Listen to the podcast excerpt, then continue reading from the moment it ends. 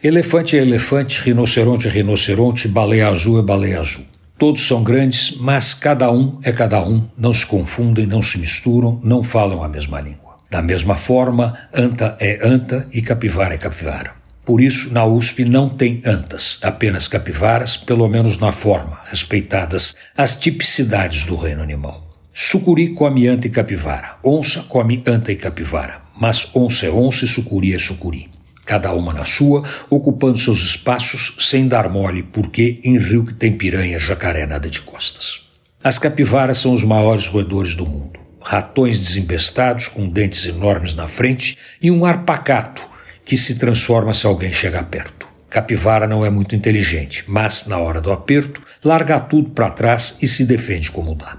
Entre as mesmas qualidades dos ratos de rua e das capivaras está a imensa capacidade de se reproduzir em andar pelo estado de São Paulo para ver que os animais levam isso ao pé da letra.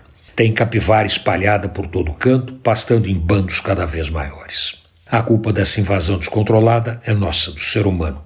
Nós praticamente acabamos com as onças, sucuris e piranhas que habitavam o estado. O resultado é esse: a proliferação alucinada das capivaras.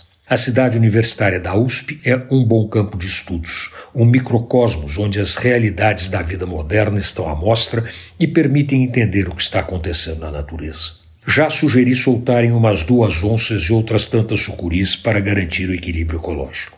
Mas, como até agora não me ouviram, as capivaras nadam de braçada e se reproduzem com a fúria dos ratos, sabendo que, como vai, no final, elas serão as vitoriosas. Antônio Penteado Mendonça para a Rádio Dourado e crônicasdacidade.com.br.